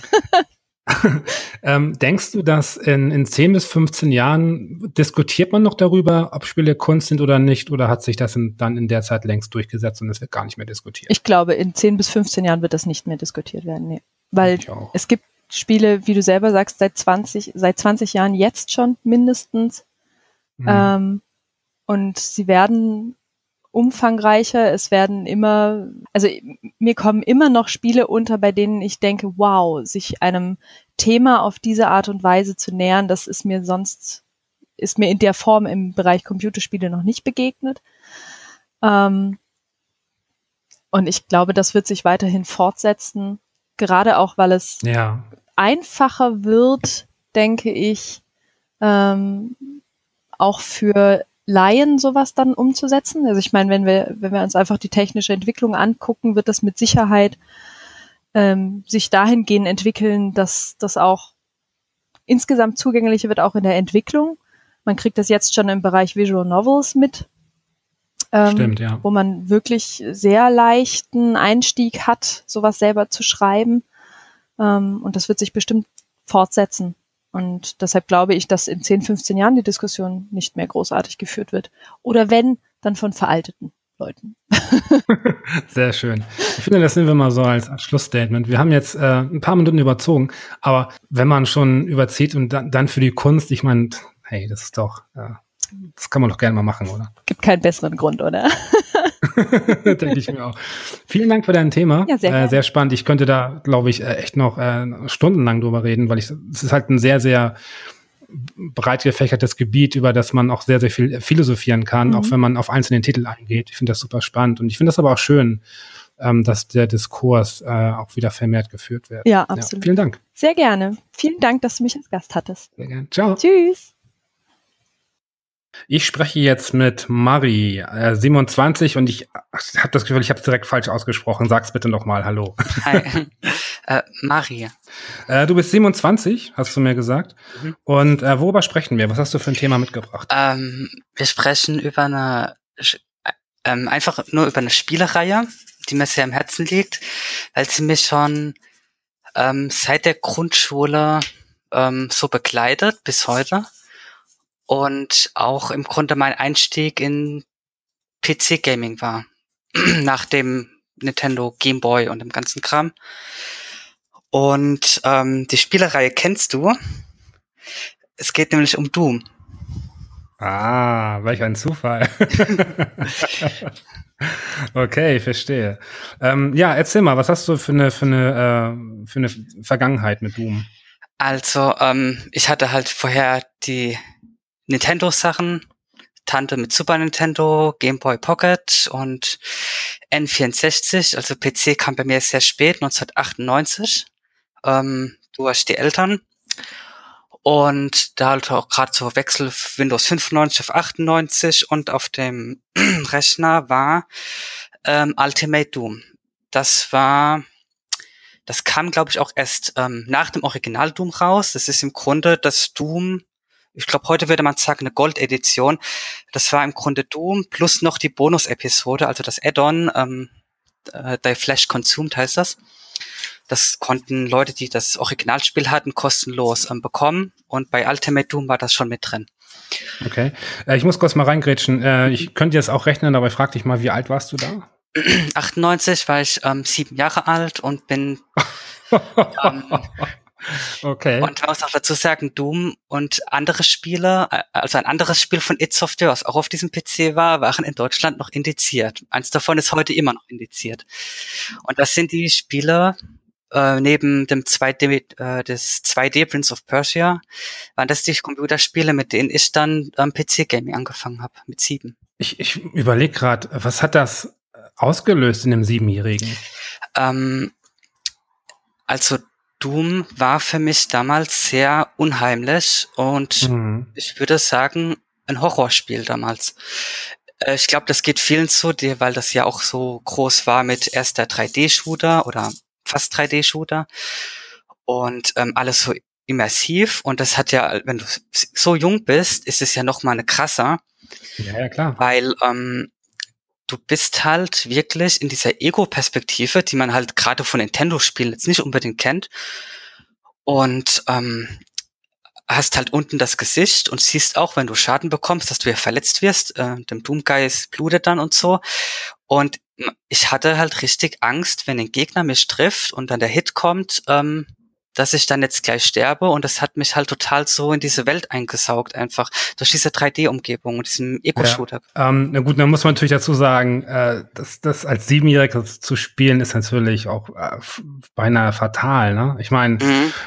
ähm, hast, hattest du auch sowas wie Albträume davon? Oder? Ähm, ich hatte Albträume von Alien, aber also dem Film, aber ähm, sonst von Doom weiß ich nicht mehr so genau. Ich weiß aber, dass ich mit ähm, meinen Eltern auch ähm, darüber reden konnte. Also über dieses ähm, ganze, dass es nicht Realität ist, dass es ein Spiel ist. Und meine Eltern haben mir das auch immer erlaubt zum Spielen. Ähm, aber äh, wir haben auch dann diese Gespräche gehabt, ähm, dass das ähm, halt fiktiv und nicht echt ist und Computerspiel ist. Das ist aber interessant, ne? Weil normalerweise, also ich glaube, wenn man die Eltern damit konfrontiert, äh, ich spiele gerade hier so ein Spiel, da geht's ums Töten und so weiter, da würden ja wahrscheinlich die meisten Eltern erstmal sagen, oh mein Gott, lass die Finger davon, Kind. Ne? Mm, ja, ähm, das war ja der PC von meinem Stiefvater. Mhm. Und ähm, er hat das ja auch gespielt und hat es dann halt relativ locker genommen, dass ich es auch spiele wenn ich halt nicht ähm, mich da drin verliere. Und mit drin verlieren meine ich jetzt nicht zu viel spielen, sondern diesen Bezug zur Realität nicht verlieren, dass da, dass das halt alles ähm, Computerspielmonster sind und ja, auch ja. das Schießen mit, mit Waffen ähm, im Spiel. Doom war ja auch für mich damals als Kind, auch wenn das schon dann ein paar Jahre auf dem Buckel hatte, richtig brutal. Also ich kannte ja kein so brutales Spiel. Und ähm, ich meine, es sind ja, man erkennt ja, wenn man das heute spielt, diese Pixel. Mhm. Aber ich finde selbst mit den Pixeln, ähm, die Art, wo die Monster getroffen werden und was an denen an Stücken rausfliegt oder wo das Blut kommt, das ist immer noch, das ist immer noch sehr brutal. Also würdest du so ein ähm, Imp, diese Standarddämon, nehmen und den jetzt mit diesem Pixel eins zu eins ähm, übertragen halt auf ein ähm, High-Poly-Modell, wie es jetzt das aktuelle Doom macht. Man sieht ja, wie brutal das aussieht. Und das hat für mich als Kind genau dieselbe Wirkung gehabt wie jetzt das Doom 2016 und das neue Doom jetzt nächstes Jahr. Ich finde ich finde das total spannend, weil ähm, also ich bin in einer anderen Zeit aufgewachsen, wo die Spiele einfach noch nicht so ähm, offensichtlich brutal waren. Es war einfach viel mehr pixelbreit tatsächlich. Man musste viel mehr ähm, interpretieren und Doom war ja nun schon wirklich äh, sehr, sehr bildgewaltige Gewalt. Ähm, hast du das Gefühl, dass, ähm, dass dieses Spiel sich auch so ein bisschen in deinen dein, Alltag übertragen hat? Also war, wurden Waffen für dich zum Beispiel wichtiger? Hast du dich für sowas interessiert oder war das für dich einfach nur ein reines Spiel, was du wirklich nur auf dem Rechner konsumiert hast? Ähm, ja, hat es. Also Doom war dann auch Alltag also nicht mhm. ständig, aber es war halt immer da. Mhm. Ähm, deswegen hat es ja auch mein Leben bis heute im Computerspielbereich so geprägt. Ja. Ähm, ich hatte ähm, irgendwann, ich weiß nicht mehr, welchen Geburtstag das war, es könnte dann der Geburtstag auf von 98 auf 99 sein, so ähm, hatte ich auch so Einladungskarte meine besten Freunde. Da waren dann auch so kleine pixelige Doom-Monster drauf. und ähm, wir hatten ja dann auch damals irgendwie so, was man als Kind hat, so Window Color und eins meiner Window Color war der Keiko Demon aus Doom. Dies, dieser, dieser roter Ball gut. mit den Stacheln drauf. Ja, es ist super. Hatte ich dann in meinem Kinderzimmer äh, dann an der Wand. Der Keiko. Ja. War das, war das so, ähm, das, war das, war das ein Magnet auch für, für Freunde und Bekannte? Also nach dem Motto, hier, da ähm, spielen. Naja, meine Freunde hatten einen anderen Spielebezug als ich. Ähm, es mhm. hat bei mir sehr lange gedauert, bis ich den Gameboy oder so hatte. Mhm. Da und ähm, meine ganzen Freunde hatten alle diese Spielekonsolen, die N64, die Super Nintendo, die PS1. Das hatte ich alles nicht. Ich habe die Sachen immer spät bekommen. N64 ähm, habe ich, glaube ich, bekommen, als es schon so zum Ende ähm, zuging. Ähm, ich weiß nicht mehr genau, wann das war. Ich weiß, das war halt irgendwann so in der Weihnachtszeit und dann hatte ich irgendwie drei, vier Spiele und dann gab es keine mehr zu kaufen. Und ähm, PC hätte ich auch nie bekommen. Das, der kam halt so ins Haus, nicht mit der Intention, dass da Spiele gespielt werden, aber die waren halt drauf. Hattest du, ähm, hast du dich auch so ein bisschen mit der Hintergrundgeschichte ähm, äh, beschäftigt? Also es gibt ja zum Beispiel das äh, Buch Masters of Doom, da wird die, die Entwicklungsgeschichte etc. so ein bisschen halt äh, mhm. dargestellt. Hast du da auch dich reingelesen oder gar nicht? Äh, Masters of Doom habe ich leider noch nicht, da ich mhm. mich ein bisschen schwer tue, englische Bücher zu lesen. Ja. Ähm, will ich mir aber irgendwann mal holen, wenn ich es irgendwie in die Finger bekomme. Mhm, mh. ähm, ansonsten habe ich, ähm, also bei mir ist das so, das ist auch bei, bei anderen Franchises so, ich möchte ähm, viel mehr über die Welt wissen als über die, die Entstehungsgeschichte. Ich kenne natürlich die ganzen Sachen von Romero und Kamek und so, die sind mir bekannt. Ähm, die müsste ich jetzt aber auch irgendwie im Gedächtnis kramen hier mit, äh, wo sie sind, äh, junge reiche Entwickler kaufen sich Ferraris. das, so, das kenne ich alles. Ja, aber ja, was mich eigentlich fasziniert hat, war die Welt von Doom. Weil, weil Doom ist halt auch einfach nur der brutale Shooter, ähm, aber also und sehr Gameplay-mechanisch äh, getrieben, ja. aber ähm, wenn man mal genau guckt, ähm, dass da, wie diese Welt aufgebaut ist, finde ich das auch total interessant. Einen ähnlichen Effekt hat ja heute Dark Souls, was man auch immer nachsagt. Viel Gameplay, wenn man genauer hinguckt, erfährt man viel Story. Ja, das ist, ist lustig, weil tatsächlich ich persönlich mit Doom wirklich null Geschichte verbinde. Also Geschichte im Sinne von jetzt äh, Story oder halt Weltaufbau. Für mich sind das einfach nur Monster und Knarren. Äh, dadurch, dass du natürlich ähm, so früh da da reingeraten bist in das Spiel, hat das natürlich auch eine andere Sogwirkung für dich vermutlich gehabt. Ne? Mhm. Äh, wie war denn das? Ähm, wie ging das dann weiter mit Doom? Also du wurdest ein bisschen älter und hat das dann weiterhin für dich eine Rolle gespielt? Irgendwann kam mein Stiefvater heim und ähm, macht irgendwas am PC dann sehe ich da ein neues Spiel von It Software, das es zu dem Zeitpunkt auch schon ein paar Jahre gab. Und das hieß Doom 2 Hell on Earth. das ging dann direkt weiter. Oh Gott. Und ja. Äh, ja, es ist krass, äh, wie, wie lange ich gebraucht habe, um dieses Spiel durchzuspielen. Ähm, weil wenn du mal heute guckst, also jetzt mal Speedruns außen vor, aber man kann ja heute mit Maus und Tastatur recht schnell mhm. durch Levels kommen. Ja. Ähm, da muss man auch dazu sagen, ich habe ähm, die Ego-Shooter-Steuerung nicht mit Maus und Tastatur gelernt damals, 98, wo schon hier 98 kamen hier Spiele wie Metal Gear Solid und Unreal raus. Und da gab es auch schon die Quakes mit äh, Maus und Tastatur. Ich habe Doom aber noch damals rein mit Tastatur gespielt. Also ähm, Pfeiltasten, äh, Leertaste für Türen aufmachen, Steuerung zum Schießen und Alt war die Strafe-Taste. Und ähm, so habe ich auch dann Doom 2 gespielt und ähm, es hat auch äh, sehr lange gedauert, bis ich da durch war was ich sehr krass fand, vor allem diese Rätsel und Türen und alles. Wenn ich das heute spiele, ich habe die Spiele ja noch, mhm. ähm, da kann ich da teilweise durchrennen durch die Levels. also hast du es quasi so auswendig gelernt? Äh, nicht alle Levels. Es gibt ein paar, da hänge ich immer länger dran, aber es gibt einige, die mir immer am meisten im Gedächtnis bleiben. Ja. Ähm, ja, also Doom 2 hat gerade so das eine Level Tricks and Traps. Ähm, das beginnt halt damit, dass du in einem Raum stehst und um dich rum sind irgendwie sieben Türen und dann los. und jede, hinter, hinter jeder Tür ist halt irgendwas Schlimmes, weil die Karte heißt ja Tricks and Traps. Ist für dich Speedrun ein Thema? Ähm, nicht bei Doom. Ich guck's nur so, ich find's witzig, wenn Leute Glitches finden und so. Aber ähm, Speedrun jetzt einfach nur so zum Zuschauen. Ich könnte auch kein Doom-Spiel Speedrun, auch wenn ich sie sehr gut kenne.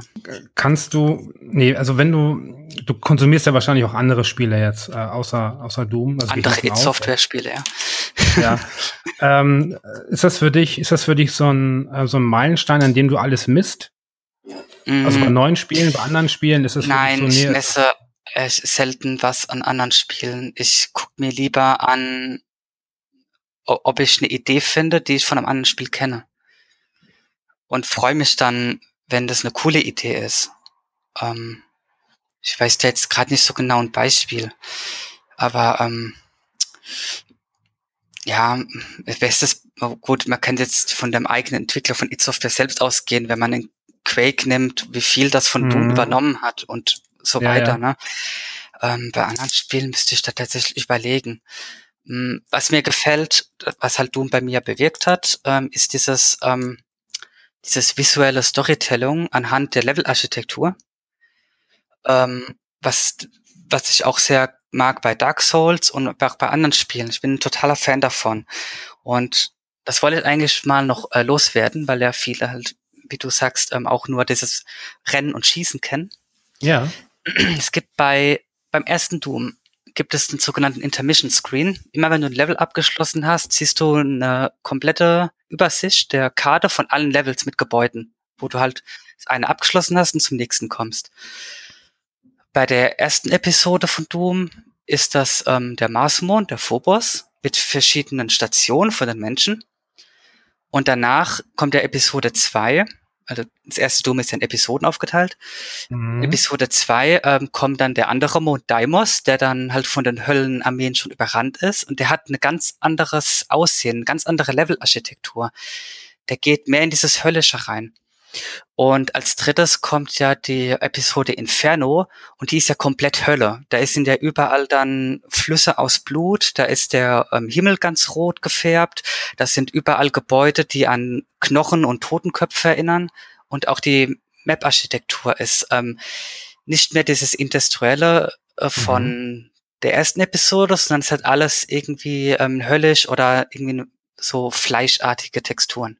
Das haben die jetzt beim neuen Doom auch sehr gut gemacht. Und das sieht man sogar im Logo, weil das Logo ist ja auch oben dieses technische Blaue und dann geht es ja. in dieses ähm, antike Fliesenartige äh, Gelb-Orange über. Ähm, nimmt, das, nimmt das Spiel Doom also jetzt auch ähm, außerhalb des Spiels auch Raum ein? Also ist das so, dass du zum Beispiel auch, keine Ahnung, Dokumentation guckst oder ähm, keine Ahnung, Webseiten betreibst, Fanart, keine Ahnung, ist das, geht das außerhalb des Spiels auch noch weiter oder beziehst ähm, du das primär auf Spiel? Äh, inzwischen ist es nur noch so ähm, Fan sein von dem mhm. Ganzen. Ähm, okay.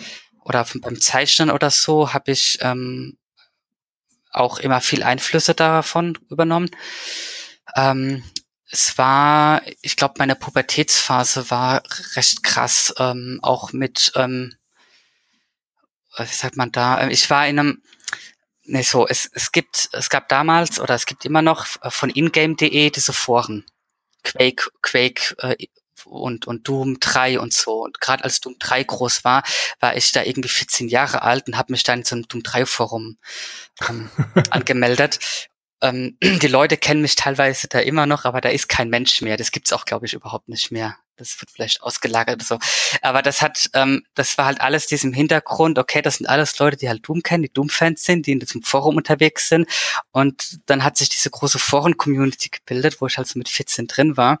Mhm. Und ähm, das war halt dann auch so was Alltägliches, wenn man dann irgendwie abends oder so am PC ist ähm, und im Internet surft, dann hockt man dann natürlich auch ab und zu in einem Forum und das war bei mir halt immer dieses Doom-Forum das war das, was bei mir dann so noch ähm, außerhalb des Spiels stattgefunden hat. Ähm, Doom 3 habe ich noch vage Erinnerungen. Äh, ich weiß, dass es irgendwie mein Rechner in die Knie gezwungen hat. Also mhm, unsere auch damals.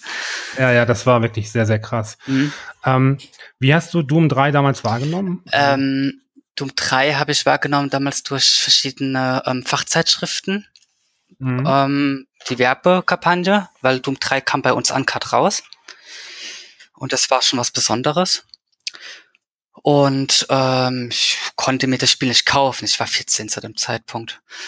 Und mein ähm, einer meiner Verwandten ähm, der halt hier groß mit Call of Duty und so war, hat sich halt Doom 3 geholt, weil ähm, Doom kennt man vom Namen und es ist ja brutal, es hat ihm aber nicht gefallen, es war ihm zu krass. Er hat aber gewusst, dass ich halt Doom mag und hat gesagt so, hier, das schenke ich dir, du kannst ja Doom spielen. Ich war 14, ne? Das Spiel war furchtbar gruselig. Ja, wirklich. furchtbar dunkel und äh, es hat mich komplett fertig gemacht. Also nicht mal die Brutalität, die, glaube ich, hat mich zu dem Zeitpunkt nicht mehr so arg abgeschreckt. Es war einfach nur dieses unheimliche Erschrecken.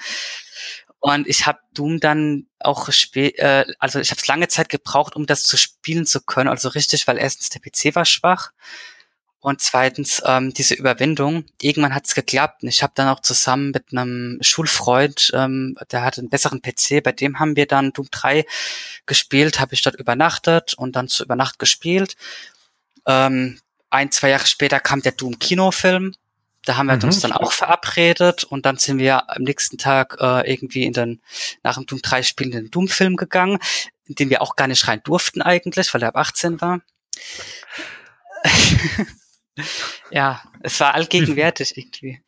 Ja, es ist schon, schon erstaunlich. Auch das äh, Brettspiel gespielt. Es gibt ein Brettspiel? Ja, es gibt es, ich weiß nicht mal, ob das so gut ist. Es gibt ein Doom Board Game, das basiert auf Doom 3. Ach so, Okay. Ähm, jetzt kannst du vielleicht mal eine Wissenslücke schließen. Mhm. Äh, was, was kam nach Doom 3? Da war lange Pause, oder? Mm, naja, es gibt noch dazwischen ein paar Teile. Es gibt nämlich noch Doom 64. Das vergessen sehr viele. Weil Doom 64 ist kein einfacher Port aus ähm, von Doom 1. Und Doom 64 sollte ursprünglich Absolution heißen und verschiedene kulturelle ähm, Höllenarten zeigen. Also aztekische Hölle, griechische Hölle, und so weiter. Egal, es wurde später Doom 64, hat, ähm, ist aber tatsächlich von Texturen und Levels und Monstern etwas anders als die Originalspiele. Ja, dann kam Doom 3 und es gibt dann noch ganz viele andere so Fansachen und Mods. Es gab noch Final Doom. Ich glaube, das kam sogar noch vor Doom 64 raus. Mhm. Ähm, dann verschiedene Sachen, ich glaube Doom Mobile, das Doom RPG, es gab mhm. mal ein mhm. paar Modder, die haben irgendwie ein Doom-Strategiespiel gemacht. Da ist man dann im Grunde mit den Monster Sprites rumgelaufen, wie bei Dune 2. Ja, ähm, und äh, nach Doom 3 gab es noch die Erweiterung. Ich glaube, die musste ich damals aus Asien importieren oder so, weil die war komischerweise schon wieder indiziert. Oder ist sie noch? Also äh, dann urteile ich nicht drüber. Also es gab noch eine Erweiterung für Doom 3, die habe ich auch gespielt.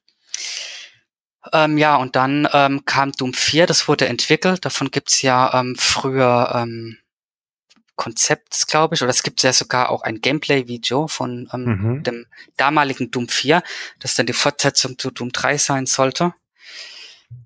Ähm, das sah halt aus wie, ähm, ich glaube, die meisten Leute sagen, es ist äh, Call of Doom, weil es halt so dieses braune Matsch-Stadttexturen hat, wie in Call of Duty und halt auch so schön in diese Richtung geht von, ähm, du bist irgendwie ähm, mit Leuten unterwegs oder mit Gruppen und ähm, läufst rum. Ich weiß zumindest, dass ganz viele oder, oder einige Sachen von ähm, der Technik, die bei diesem nicht fertigen Dom 4 benutzt wurde, später in Rage mit eingeflossen sind. Ja, und das hat man dann über ein Bord geworfen und dann nochmal komplett von vorne angefangen und dann kommt das Doom, das wir jetzt heute kennen. Äh, weißt du zufällig, ist äh, von, von den ursprünglichen Entwicklern, ist da noch irgendjemand an Bord oder sind die alle weg? Also Kamek, weiß ich zuletzt, der hat irgendwie so seine Sache da gehabt, eine Firma, ne? Armadillo oder so hieß die. Das weiß ich noch. Und dann halt groß mit Oculus Rift, aber seitdem habe ich auch nichts mehr von dem gehört. Ich verfolge das nicht mehr so.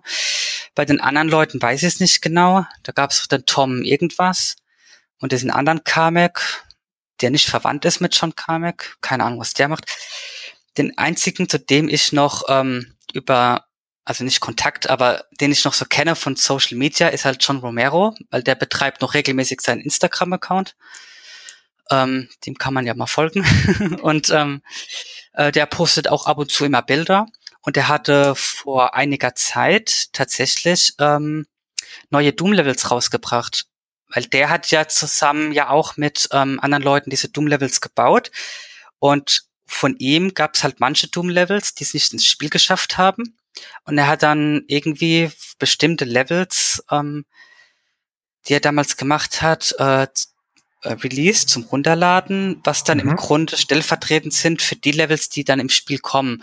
Also du hast dann irgendwie ähm, Episode 1 Level 7 und dann kommt Episode 1 Level 8, was man dann kennt, so wie es ist. Und wenn man Ja. seine Datei reingeladen hat, dann kam dann statt dem normalen Level 8 sein Level 8. Ah, verstehe. Und äh, das, die habe ich beide gespielt, die beiden Levels, die er da noch äh, released hat. Äh, klappt das mit der, mit der Shareware-Version oder braucht man noch die Vollversion? Ähm, ich glaube die Vollversion. Ist Romero sowas, ähm, ist das so eine Art, hat das so einen Idol-Status für dich? Ähm, ein Idol nicht, aber ich finde es ist ein oh, gut, ich weiß nicht, was die Leute privat machen, aber so vom Äußerlichen Ja. her wirkt er nach nach ein sehr netter und cooler Mensch, der eine besonders, äh, besonders äh, Vorliebe hat für Haarpflege. das stimmt. Das ich glaube, ich kenne keinen Mann, der so schöne Haare hat. Es sind wirklich wahnsinnig gepflegte Haare. Also das, das ist wirklich super erstaunlich. Also ich muss sagen, was, was seine Haarpflege angeht, könnte er schon ein Idol sein, ja. Ja. okay, okay, verstehe. Gut, also ich höre es wirklich raus. Also es ist eine, eine, eine Spieleserie, die dich seit frühester Kindheit begleitet bis Mhm. heute. Äh, du fieberst vermutlich auch dem neuen Spiel entgegen, ja? Ähm, Doom Eternal, ja. Ich habe ähm, den Trailer ja mehrmals geschaut und habe auf Twitter so meine ganz eigene Analyse gemacht, mitten in der Nacht, irgendwann um drei oder so. ne, wenn man, ähm, ich habe wirklich so Fotos gemacht und dann gezeigt, so hier das Monster, das ist das aus Doom 2, weil Doom Eternal basiert ja auch auf Doom 2, so wie Doom 2016 auf Doom 1 bas basierte, so ein bisschen. Oh Gott, ich weiß das alles gar nicht. Also Doom 2 ist ja Hell on Earth, weil die ja da alle auf der Erde sind und Doom Eternal spielt jetzt auch auf der Erde. Ah, okay, Und ja, ganz ja. viele Monster, die damals bei Doom 2 neu waren, die sind jetzt bei Doom Eternal auch wieder neu mit dabei. Und das, äh, die ganzen ähm, Items, die auf dem Boden liegen, das sind auch alles ähm, vom Design her wie aus dem Originalspiel, genauso wie die Waffendesigns teilweise wieder wie im Original sind. Eine Sache würde mich abschließend noch interessieren, weil uns ist so ein bisschen die Zeit we äh, weggelaufen. Mhm. Ähm, gibt es in diesem Doom-Kosmos ähm, noch einen Wunsch, also wo du dir sagst, so wow, das müsste noch passieren oder das müsste mir passieren oder so? Gibt es da irgendetwas, äh, was, wo du so hinfieberst oder was du dir Hm. erträumst? Es sind ein paar, zwei, drei kleine Wünsche, die ich momentan habe für das neue Spiel. Ja. Ähm, das eine ist, ähm, aber das wird wahrscheinlich- werden die nicht verraten, bis ich es nicht selbst gespielt habe, die Rückkehr von der Icon of Sin. Die gibt es im Doom 2016 auch, aber nur ähm, als Deko. Ich hätte sie gern wieder als Endboss, so wie in Doom 2 sie der Endboss war. Und aber wenn es ein Endboss ist, dann ist es auch eine Überraschung, dann werden sie es nicht sagen. Und sonst, ähm, ja, würde ich mich einfach freuen. Also das haben sie teilweise angesprochen. Sie haben Konzeptbilder gezeigt und irgendwie noch so ein 3D-Rendering von so einer Welt und meinten, sie machen jetzt hier groß das Doom Universe. Also richtig so mit Mhm. Lore. Das ist eigentlich das, was ich mich wirklich, ähm, was ich mir wirklich immer gewünscht habe. Und es wäre cool, wenn man das in Doom Eternal ausbaut. Ähm, dass sie wahrscheinlich auch nicht spoilern werden, aber wenn man vielleicht irgendwo in diesem Spiel dann in eine dieser neuen Welten reinkommt, das wäre echt besonders, wo dann irgendwelche, keine Ahnung, Priester oder so sind, die dann die Dämonen kontrollieren, was weiß denn ich. Danke dir vielen, äh, vielmals für, für den Einblick in deine Doom-Welt. Wahrscheinlich könnten wir uns noch, noch stundenlang darüber unterhalten. Ja, Ähm, äh, ich hoffe tatsächlich, dass deine, deine Doom-Wünsche in Erfüllung gehen. Das äh, wäre sehr schön. Und ja, vielen Dank und dir noch einen schönen Tag. okay, ciao. Tschüss.